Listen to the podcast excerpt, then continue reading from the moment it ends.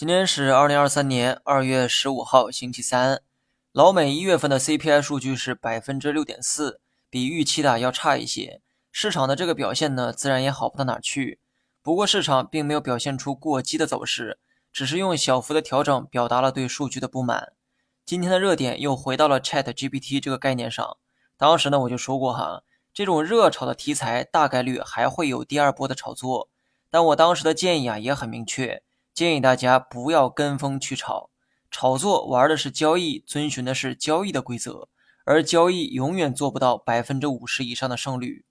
举个例子，一张牌桌上两个人，你赚的钱必然是对方亏的，而对方赚的钱一定也是你亏出去的，绝不可能出现两个人共同获利的情况。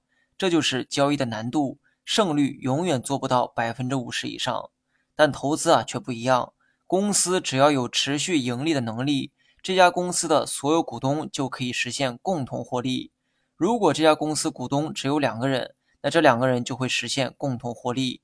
如果说有两万名股东，两万个人自然也可以共同获利。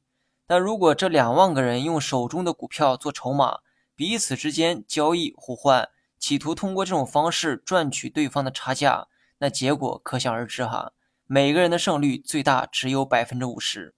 那么我承认 Chat GPT 是一个好东西，或许会改变人们的未来，但目前它还没有创造出一分钱的价值，所以一定不是公司赚钱才导致的股价上涨，而是人们的交易抬高了股价。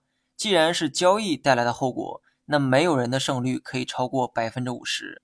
所以说，即便它涨得再高，我也会劝各位不要跟风去买。今天呢，不谈市场，不谈机会哈，只想让大家明白这个道理，明白这个百分之八十的散户都不懂的道理。好了，以上全部内容，下期同一时间再见。